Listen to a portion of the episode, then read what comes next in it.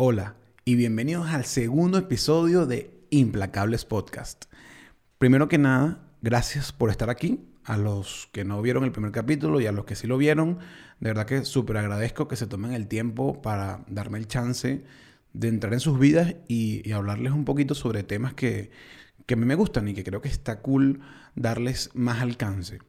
Porque en esta época de la sobreinformación, creo que hay, hay, muchísima información. De hecho, cualquier persona pudiera, pudiera entregar información de cualquier tipo, porque hasta cuando entregas información en un, en un grupo de WhatsApp o si haces algo más como hacerte una página web, hacerte un blog, hacerte un Instagram, estamos compartiendo información y vivimos en la época dorada de la información, pero en la época dorada de la capacidad que tenemos todos de crear contenido. Sin embargo, hay mucho contenido que uno es falso o es contenido que no está bien documentado o es simplemente contenido que no nos aporta nada. Y ojo, no estoy en contra del contenido que simplemente nos divierte, porque yo soy súper fanático de las películas, que algunas te dejan y algunas no. Pero creo que también hay un espacio para un contenido de repente un poquito más profundo y que nos permita hablar de temas que, nos hagan considerar cosas de la vida. Y al final, como les comenté en el episodio, el episodio anterior, ser de repente un poquito mejores, ya sea en tus relaciones, en tu trabajo o en cualquier proyecto personal que tengas de cualquier índole. Y me gusta tocar temas que nos ayudan a eso, a, meternos en el mood o a sacar la mentalidad correcta para afrontar ciertas cosas. Por eso, hoy traigo, traigo a colación el tema de El Juego Infinito, el cual es un libro escrito por Simon Sinek. Gracias a todos los que me ayudaron a, elegir los temas, la verdad es que este fue uno de los que, de los que más votos tuvo, porque yo hice una encuesta en redes sociales donde puse seis temas donde la gente podía votar si le gustaba o no, y este fue uno de los, de los mejores votados. La verdad es que todos los temas que puse ahí me gustan y siento que es difícil para alguien evaluar qué tan bueno o malo puede ser un tema cuando solamente pongo un título y una mini descripción, porque no saben exactamente la vuelta o, la, la, perspectiva que yo le quiero dar al tema. Y bueno, lo veremos con este tema del, del caso del juego infinito, que es un libro que habla sobre negocios, pero yo le di una vuelta hacia, hacia lo personal. Entonces, bueno, ojalá les guste. Otra cosa que les tenía que comentar, ahorita pagué la novatada de, de, los creadores de contenido, porque yo, yo grabo el audio con este micrófono que va a mi computadora y el video está en mi teléfono. Entonces se graba por, por en, en, dos dispositivos distintos. Y luego en la computadora lo que hago es sincronizarlo para que se vea el video y el audio al mismo tiempo porque el audio del micrófono obviamente es mucho mejor que el audio del, que graba el teléfono cuando está grabando el video. Y bueno, este, yo grabo el podcast por, por, etapas porque es difícil grabar todo en, una sola tirada. Y me, quito el sombrero con, con, las personas que hacen sus podcasts y los graban una vez, sobre todo cuando son entrevistas, creo que, mm, no estoy seguro, pero creo que las graban una sola vez, porque por lo menos Joe Rogan, que es el podcast más famoso del mundo, yo dudo que esos podcasts que tiene él de dos, tres y cuatro horas los, practiquen varias veces. Sería imposible para ellos, ¿no? Sería muy, muy complicado. Pero bueno, la cámara no estaba grabando. La cámara no estaba grabando, entonces tengo el audio, pero no tengo el video. Y obviamente lo, ideal es que me puedan ver mientras hablo, porque, porque también creo que la manera en que, en que uno gesticula es importante en la comunicación pero al ser este un podcast que mucha gente eh, solamente escuchará, voy a aprovechar el contenido porque es, más de, es, como media hora de contenido que la verdad me gustó cómo quedó la grabación y, y lo voy a poner así. Espero que les guste. Bueno, les, les digo que trataré de que esto no me pase otra vez en el futuro. Entonces, bueno, este es el segundo episodio de Implacables Podcast. Empecemos. Implacable, un ser indetenible que pase lo que pase, sigue adelante. Que no se detiene en la búsqueda de sus ideales, que analiza el mundo y las tendencias, porque tiene una sed de conocimiento y una mentalidad de crecimiento constante.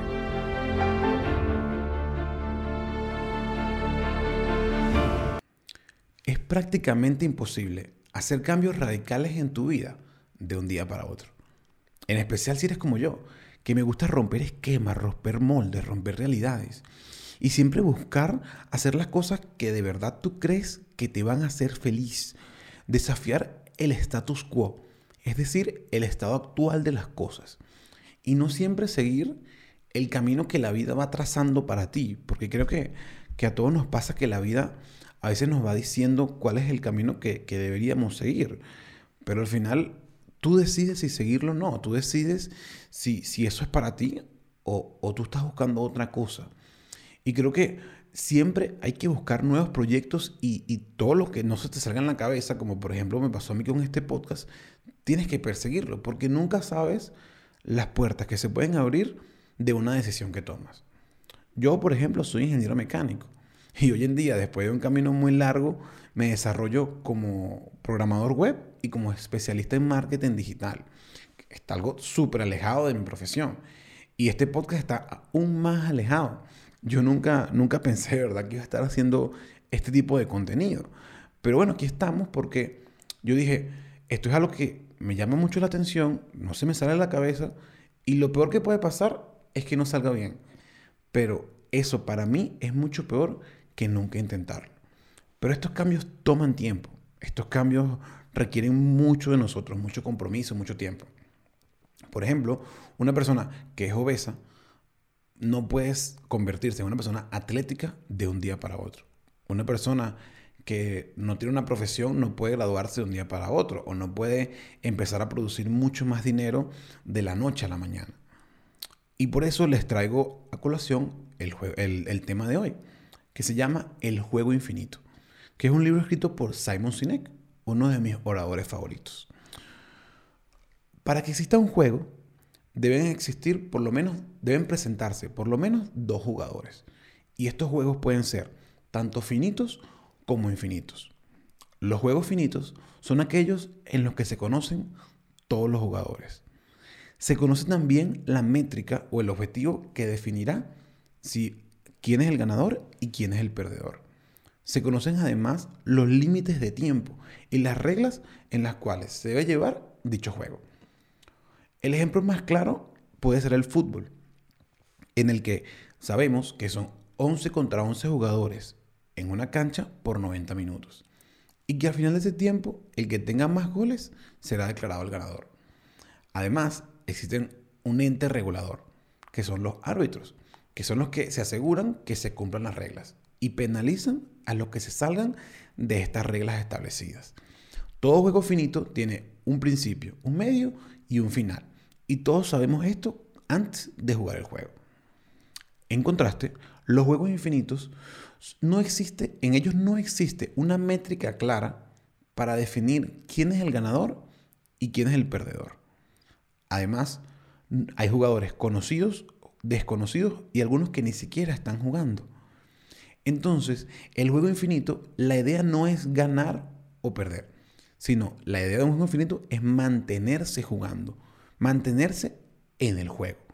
Y los que pierden, en teoría, son aquellos jugadores que ya deciden no jugar porque no tienen los recursos, las ganas o la intención de mantenerse en el juego. Un, ejemplo que se me viene eh, a la mente para esto son las relaciones. La relación con tu mamá, con tu pareja, con tus amigos, no hay forma de ganarla. Simplemente esa relación va a tener momentos altos y momentos bajos. O sea, el estado actual de la relación es lo único que puedes medir. Pero no puedes medir si ganas o si pierdes. Y si lo mides, es bajo tus propias métricas. Tú mismo puedes decir, ah, bueno, si yo hago esto, yo me voy a sentir bien. Pero como tal, como no hay reglas claramente establecidas, no hay forma real de ganar. Otro ejemplo podría ser el fitness. Tú puedes decir, no, mira, el siguiente año yo quiero perder 10 kilos. Eso es una meta finita, 10 kilos en un año. Y si yo lo logro, yo me voy a sentir que yo gané el juego del fitness. Pero la realidad es que no es así, porque la vida continúa. Y ah, te pudiste perder peso, pero la vida continúa y lo puedes volver a ganar. Entonces, para los juegos infinitos, lo que pasa es que la idea de los jugadores es mantenerse en el juego. Y el juego se mantiene por un tiempo indeterminado. Como les dije, como las relaciones. La idea de, las relaciones de amigos o, de familia es mantenerlas siempre. Y las de pareja, lo ideal también sería si eso es lo que quieren, mantenerlas, mantenerse en el juego por siempre. Claro, algunas relaciones terminan Y eso que terminan es el claro ejemplo de cuando alguien decide retirarse del juego, porque ya no tienen las ganas de mantenerse. El, el libro de Sinek está muy enfocado a los negocios y al liderazgo empresarial. ¿Y cuál es el problema que existe cuando alguien con una mentalidad finita juega un juego infinito? Por ejemplo, digamos que una empresa se pone la meta de vender 10 millones de dólares durante un año. Y todas sus acciones y decisiones van para apoyar esa meta. Todo lo que hacen va con el fin de lograr este objetivo de vender 10 millones de dólares en un año. El problema es que la empresa no se, va, no se va a acabar después de ese año. Y las decisiones que puedan tomar en ese año pueden perjudicar a los siguientes años. De hecho, lo vemos mucho, de empresas que de repente, por cumplir una meta económica que, que es arbitraria, porque en, en, los juegos infinitos, como no hay una métrica clara, las metas que existen es porque nos las inventamos, son arbitrarias. Entonces, de repente el dueño de la empresa se puso esa meta y como ve que no está llegando, entonces hace despidos masivos para poder mantener ganando el dinero que ellos querían ganar. O de repente dejan de invertir en nuevas tecnologías, que, que son decisiones que al final, si, si despides a gente, que es súper importante para el futuro de la empresa y además no sigues invirtiendo en nuevas tecnologías, lo más probable es que esto te afecte en el futuro. Y todo con el fin de lograr una meta o una métrica arbitraria. Entonces estás jugando un juego infinito con una mentalidad finita, porque estoy seguro que ninguna empresa dice, bueno, voy a trabajar este año y, y, ya el siguiente año, bueno, no trabajo más porque ya hice suficiente dinero. Bueno, seguro habrá uno que otra que pensarán así, pero no las grandes compañías. Al final, la mayoría de las compañías quieren mantenerse vendiendo y mantenerse produciendo capital. De hecho, una cosa que, a veces me llama la atención es que muchas empresas siempre quieren ganar más y miden que también están en, relación al crecimiento de la empresa. Pero si ya tú tienes buenos ingresos, ¿cuál sería el problema de mantener esos ingresos? Porque de repente para ganar nuevos ingresos, descuidas a las, las cosas que te dan tu base. Por ejemplo, una empresa que tiene una cantidad de clientes, para ganar nuevos clientes, puede dejar de prestar atención a las necesidades de los clientes que ya tiene. Además que estos clientes van evolucionando, porque con, los avances de tecnología y con los avances de la vida, siempre la, gente quiere mantenerse. De hecho, si yo que soy programador les puedo decir que las aplicaciones, si se ponen a pensar, una aplicación, la más conocida, Instagram, WhatsApp, cuando salieron, eran totalmente diferentes a lo que son ahorita, porque se mantienen siempre reinventándose, se mantienen buscando mejoras. ¿Y por qué? Porque también quieren mantener a la gente que ya tienen, no solamente, obviamente quieren ganar gente nueva, pero sin descuidar a la, a la gente que ya tienen. Queda claro entonces que no se puede ganar perpetuamente un juego infinito.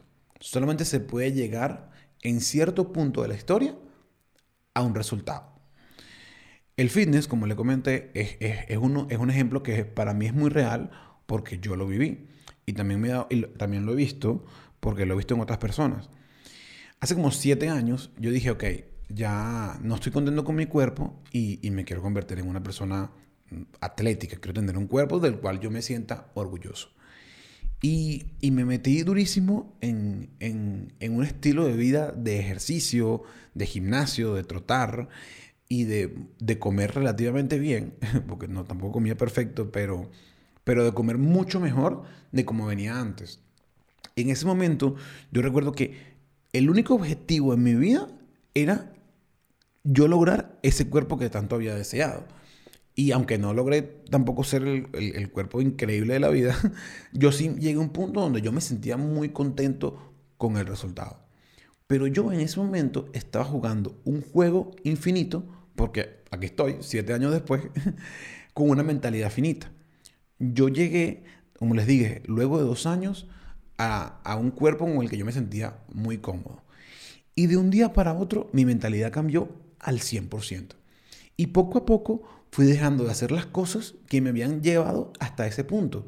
Empecé a hacer menos ejercicio, empecé a, comer peor y simplemente a no estar consciente que estaba perdiendo todos los resultados que tanto me había costado conseguir. Porque yo venía, como les digo, con una mentalidad finita en este juego de, mantenerse atlético toda la vida que es mientras sigas vivo, ¿no? Pero yo me había retirado del juego y lamentablemente llegué inclusive a pesar más y a tener un cuerpo mucho peor de con el que había empezado.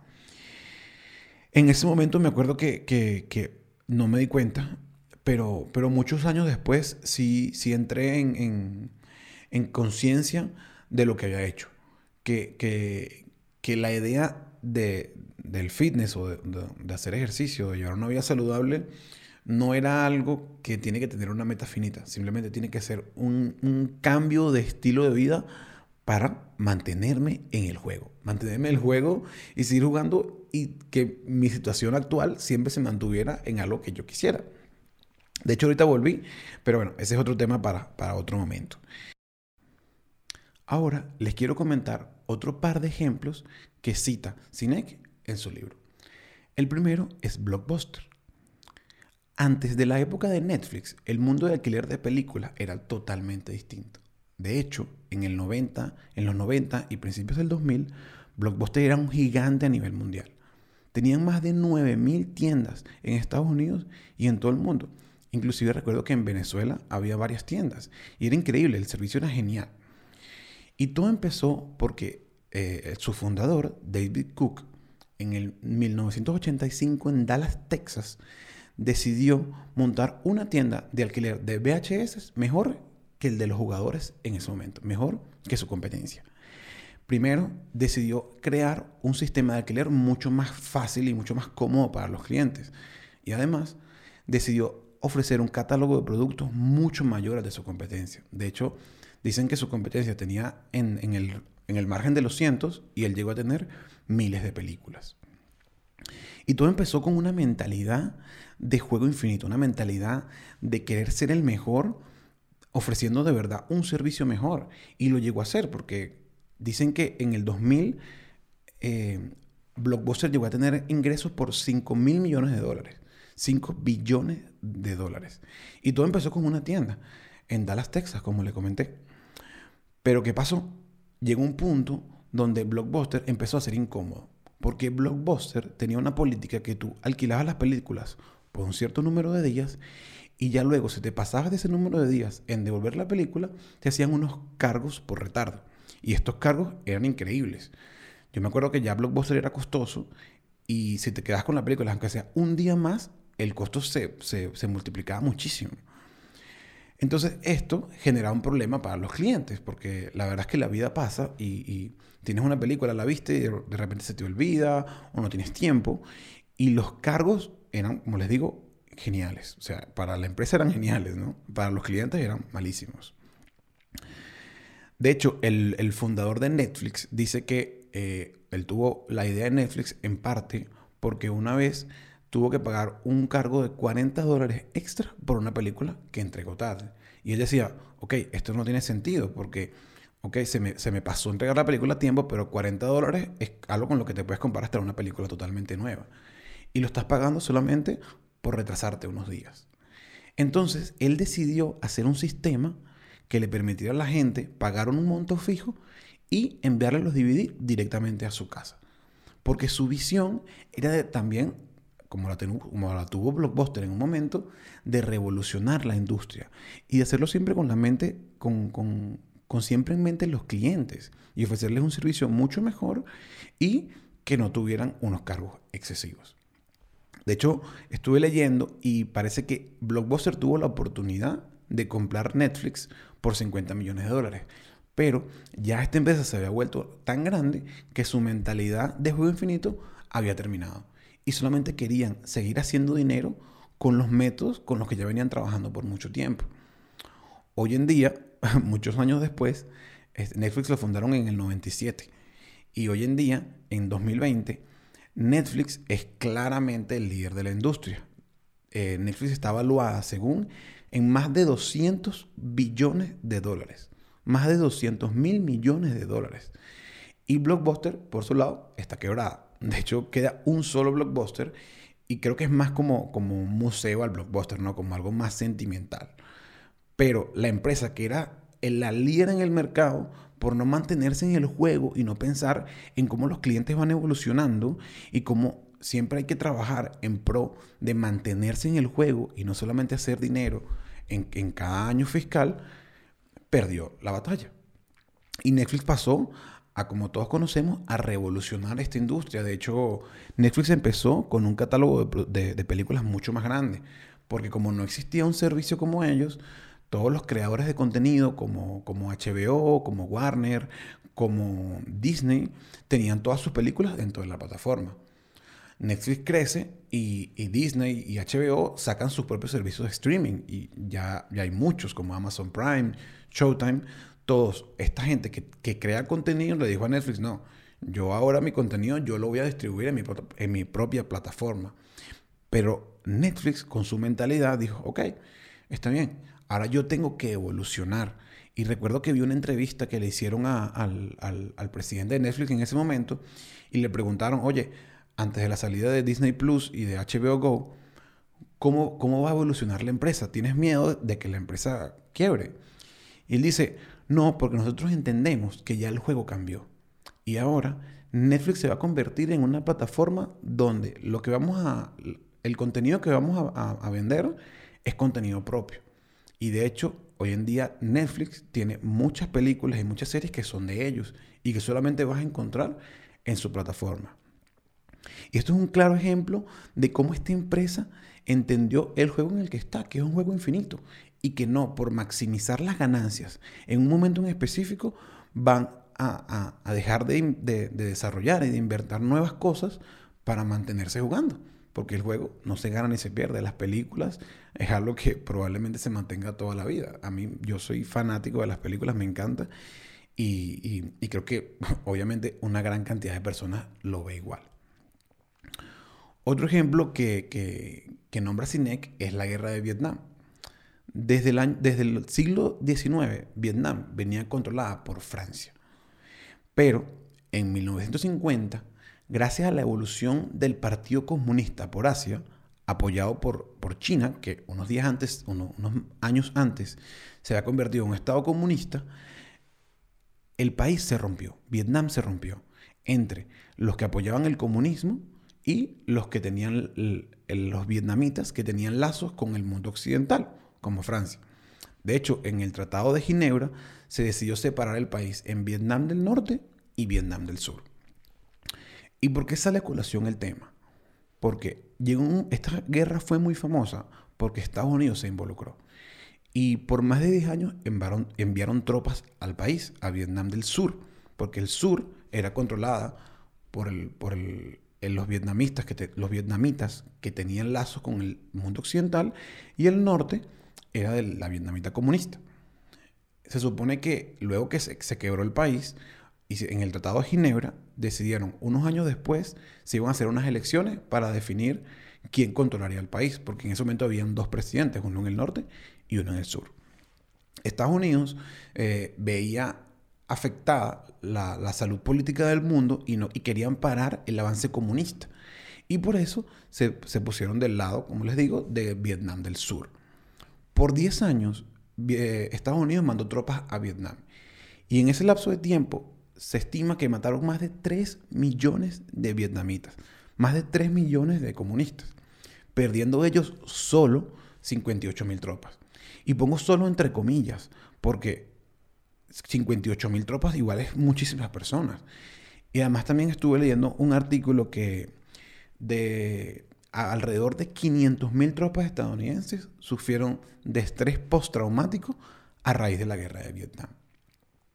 Pero bueno, Inclusive que Estados Unidos está obviamente matando muchísimos más vietnamitas de, los, de las tropas que perdían, perdieron la guerra. Porque al final eh, la, la, Vietnam comunista ganó y unificó el país en un Estado 100% comunista. ¿Y por qué pasó esto? Pasó porque Estados Unidos está jugando un juego finito. Estados Unidos quería hacer una, un avance un avance que les permitiera dominar todo el país en un lapso de tiempo establecido. Pero luego de 10 años, 10 años luchando una guerra que no es tuya, te podrás imaginar que todo el público en Estados Unidos, todos los familiares de esos soldados caídos, estaban totalmente en contra de una guerra que ni siquiera entendían. En cambio, los vietnamitas estaban luchando por su vida, estaban luchando por sus valores, por su país, por su familia, por su estilo de vida, por lo que ellos consideraban en su momento que era lo mejor. Entonces, Estados Unidos, jugando un juego finito, se encontró con un, jugador que está jugando un juego infinito. Ellos simplemente no podían, no, no cabía en su cabeza aceptar la derrota. Y aunque perdieran millones de tropas, ellos iban a pelear hasta que no quedara nadie. Y hizo que Estados Unidos, como les digo, cuando se pierde un juego infinito, es cuando te retiras del juego. Y luego de muchos años se retiraron y, como les digo, unificaron Vietnam en un solo estado comunista. Y estos dos son claros ejemplos que cuando tú entras a un juego finito, a un juego infinito, con una mentalidad finita, tienes todas las de perder. Porque tarde o temprano, si no logras el objetivo que tú quieres de ganar, que ganar está dentro, es un parámetro, tú ganas porque tienes un parámetro que tú mismo estableces, pero que los demás jugadores no están dispuestos a aceptar, tarde o temprano vas, a, vas a cansarte del juego y vas a perder los recursos o la intención de seguir jugando. A diferencia de los vietnamitas que dijeron, no, hasta que nosotros luchamos hasta que podamos. Estos dos ejemplos, la verdad es que me parecen súper interesantes y, los invito a que investiguen un poquito más sobre los dos porque son temas súper amplios y por lo menos en este capítulo no podemos tocarlos completos, pero sí ponen en clara evidencia de la diferencia cuando un líder piensa en la vida, en el juego infinito de la vida y el otro solo en un lapso de tiempo corto y busca maximizar y ganar el juego dentro de sus propios parámetros. Creo que este, este concepto del, del juego infinito puede ser aplicado a muchos aspectos de la vida.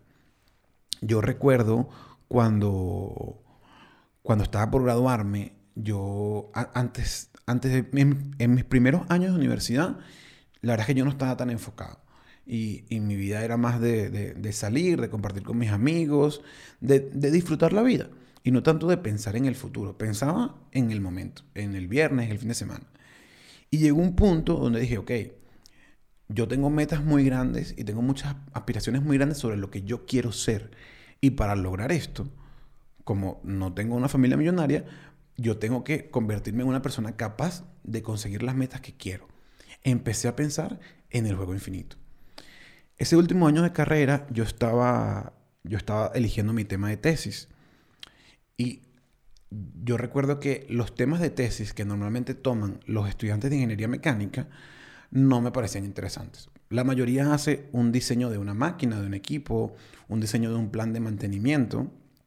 Y la verdad que a mí me parecía eso totalmente aburrido. En ese momento yo me encontraba trabajando en una empresa de mi familia, que es una empresa de, ingeniería, que, que, iba muy alineado a lo que es la ingeniería mecánica. Pero yo quería buscarle la vuelta y encontrar algo que ayudara a la empresa y que también me hiciera a mí sentirme que estaba haciendo algo que, que me gusta y que estaba de verdad contribuyendo. Mi tío me comentó sobre un curso de administración de proyectos, project management en inglés. Y me puse a investigar sobre el tema y me di cuenta que iba muy alineado a lo que a mí me gustaba, lo que, lo que podía hacer en la empresa y que yo sentía que les, iba, les iba a ayudar, iba a hacer que la empresa fuera una empresa mucho más productiva. Ese fue el primer curso online que yo hice y, y la verdad siento que en ese momento fue que de verdad empezó mi carrera. Hasta lo que ves hoy en día, que como les comenté es algo totalmente distinto.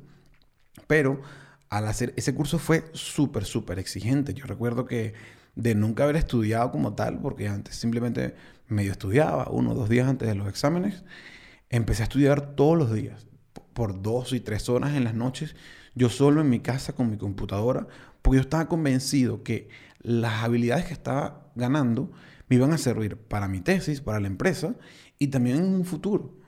Y ese año logré unas, unas metas increíbles, porque logré sacar mi tesis, es que, que, salió con muy buena nota, me gradué con muy buena nota de las materias de la universidad y completé mi curso. Ese curso fue en el Tecnológico, en el Tecnológico Monterrey, que es una de las universidades más importantes de Latinoamérica.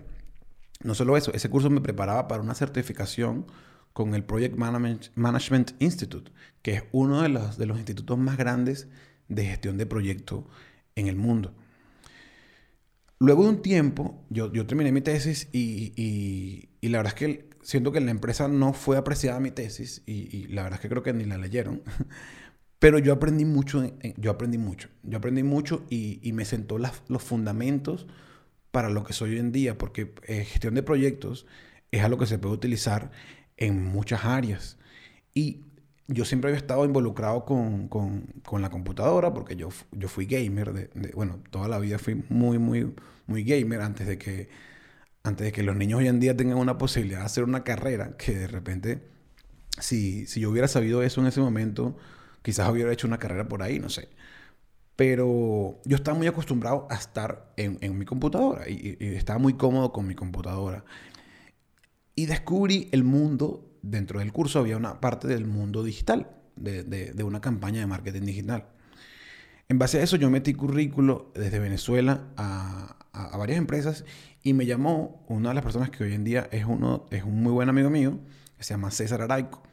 Él tiene una agencia de marketing en México y él necesitaba a alguien que llevara sus proyectos de clientes de marketing digital. Y esa fue mi entrada a lo que hoy en día es mi carrera, porque el, el, marketing digital es un área muy amplia. En ese momento yo no programaba, pero a raíz de eso yo, yo empecé, tiempo después empecé a programar. Pero siempre tuve la convicción de que yo tenía que seguirme formando, yo tenía que seguir agarrando habilidades que me permitieran conseguir las metas que, que tanto quiero, porque no era no era yo quiero conseguir dinero eh, eh, este año o el siguiente año, porque la vida continúa, la vida va a seguir y yo me quiero mantener en el juego. El juego que para mí es infinito, que es el de mi profesión y el de poder darme la vida que yo merezco o la vida que yo quiero tener, porque al final todos crecemos, todos creemos merecer más, pero yo no considero merecer, yo creo que tú tienes que ganarte las cosas, ¿no? Y, en ese momento, y bueno, hasta ahora, mi visión para ganarse las cosas es siempre pensar en el futuro. Y recuerdo que tenía muchos amigos que tomaban decisiones que yo sentía que eran muy a corto plazo. Tomaban trabajos o, o sí, principalmente trabajos que yo, decía, que yo decía, esto no tiene futuro. Y de repente vas a ganar dinero en, en, un lapso de tiempo corto, pero al final el, el, tú dentro de cinco años ¿qué va a recoger? ¿Qué va a recoger? O sea, ¿qué, ¿qué está sembrando hoy en día, no? Y yo siento que desde hace mucho tiempo yo empecé a sembrar las cosas que me permiten hoy hacer las cosas que hoy hago. Y creo que el juego infinito, a nivel personal, va, va mucho de esto, va mucho de entender que las métricas que nos podamos poner nosotros o los objetivos a corto plazo que nos podamos tener, que nos podamos poner, son importantes. Pero más importante es la visión de futuro, es la visión de decir quién es el Carlos, quién va a ser el Carlos dentro de cinco años. Y las decisiones que tomamos tienen que estar alineadas con eso, con eso que queremos lograr a largo plazo.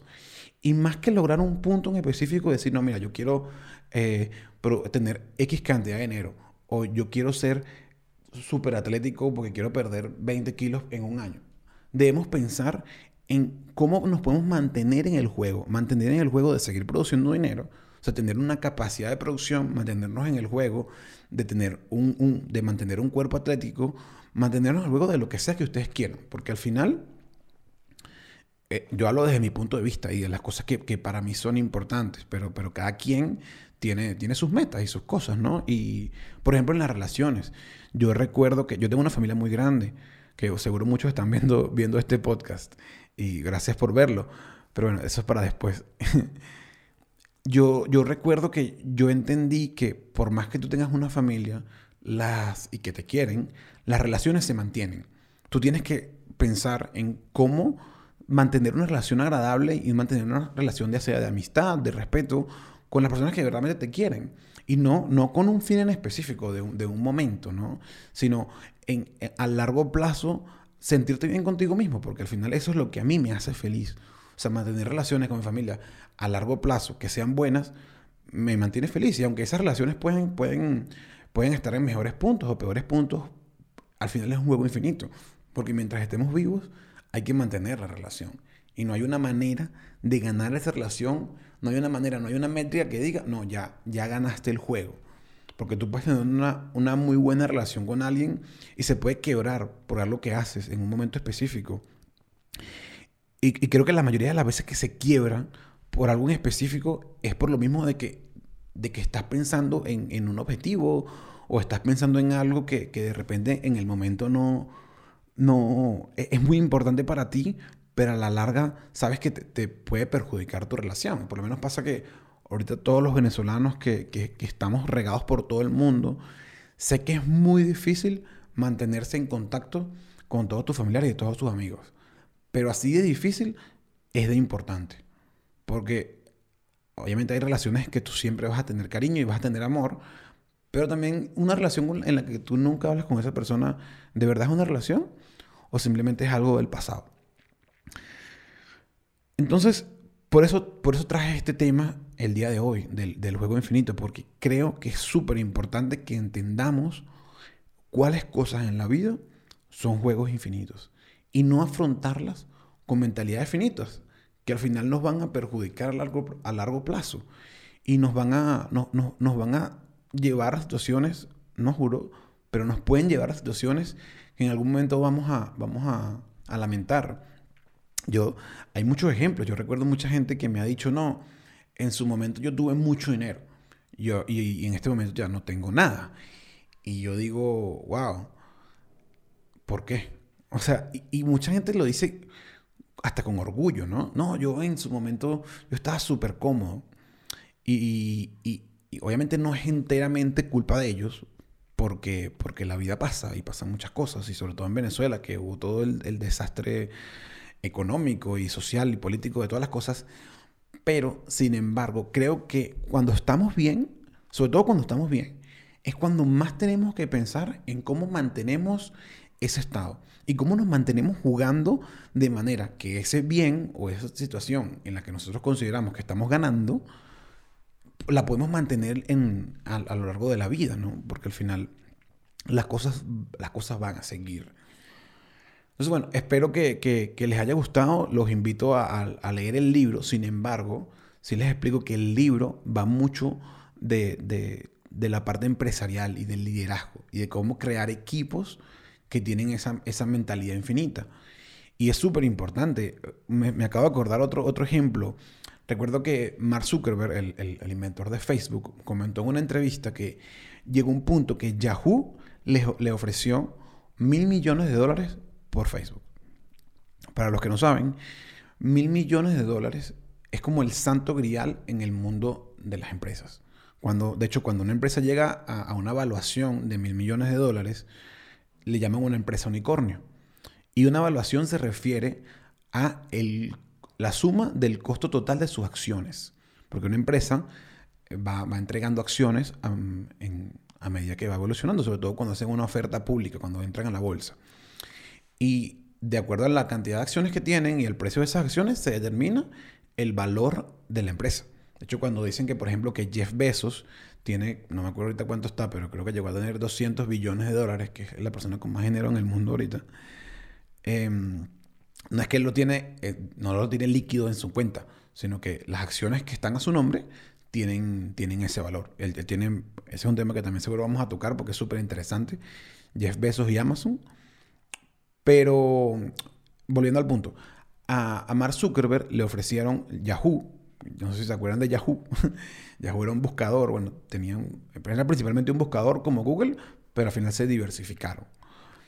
Pero Yahoo le ofreció mil millones de dólares a Mark Zuckerberg. Y Mark Zuckerberg se reunió con todos sus ejecutivos y todos le dijeron vende, vende, vende, vende, vende, vende, vende, vende. Porque esa métrica para ellos ya era el, el santo grial, ya era lo que ya lo habían logrado.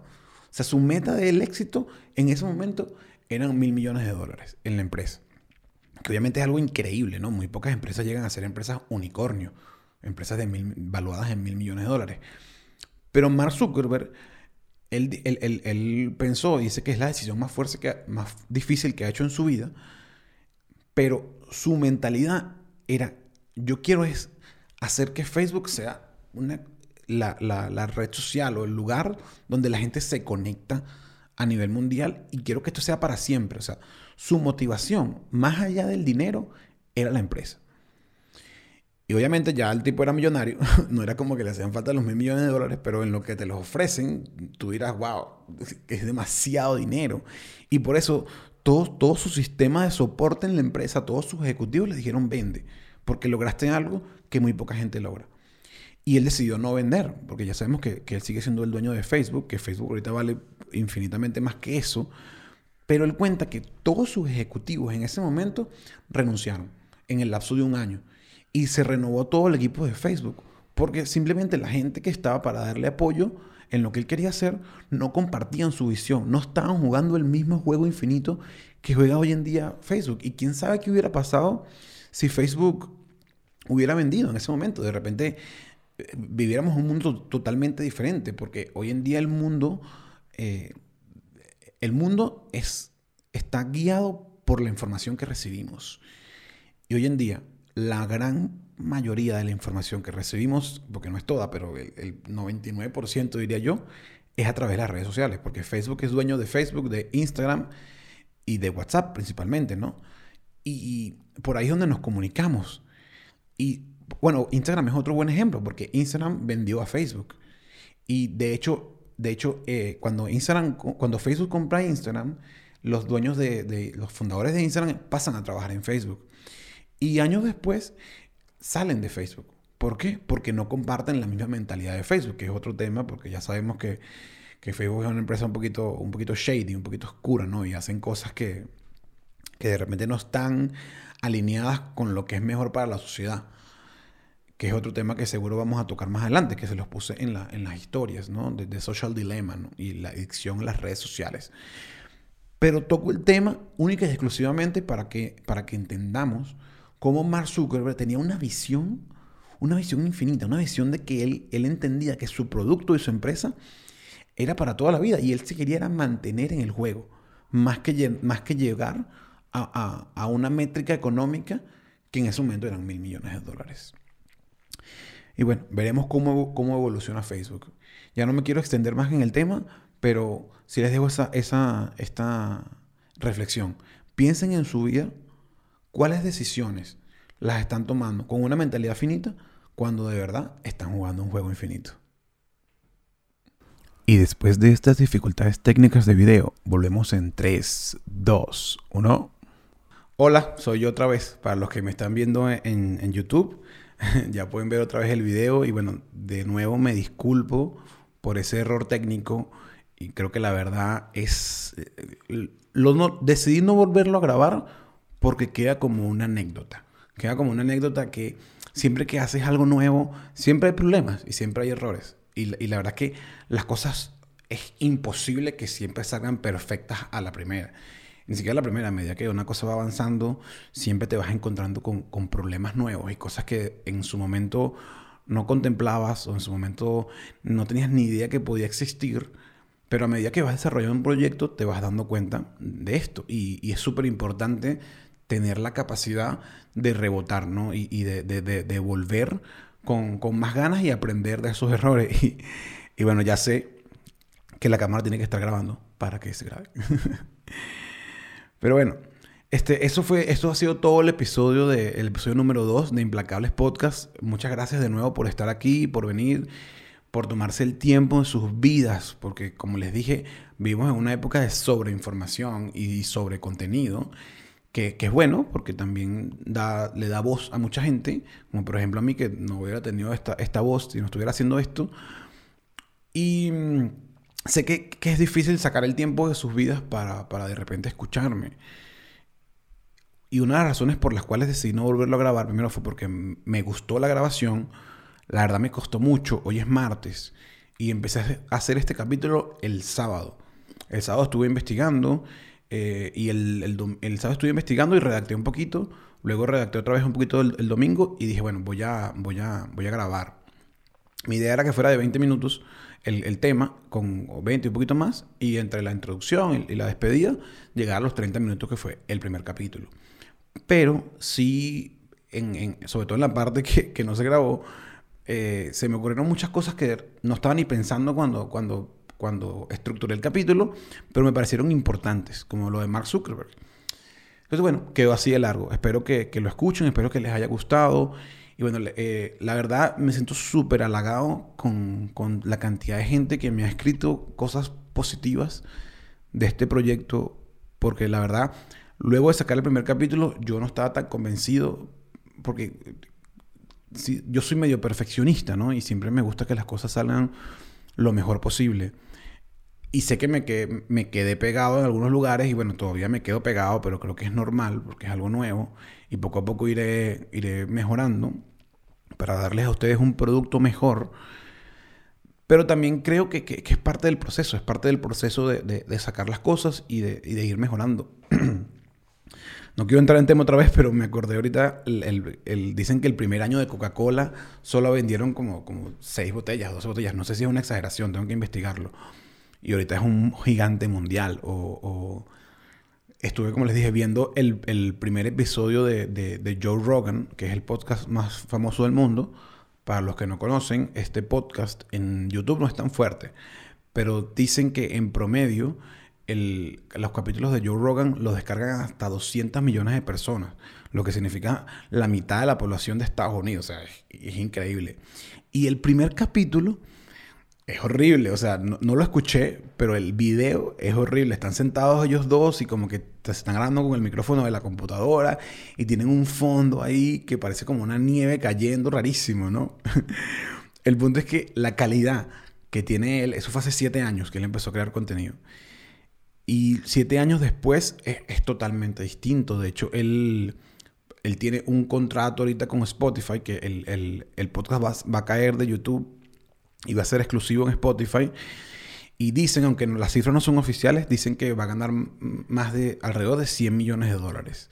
No se sabe en cuánto tiempo ni por cuántos episodios, pero se sabe que el deal, el trato, es, es por esa cantidad de dinero. Y, y, es increíble que porque este nuevo formato, que, no es tan nuevo, porque tiene, tiene, como te digo, él tiene siete años haciéndolo, igual es un formato relativamente nuevo en comparación con la televisión, con, el, con la radio, con el cine, y que se logre ese deal de este pana es, es increíble. Claro, él tiene una audiencia, él habla en inglés, y tiene una audiencia gigante.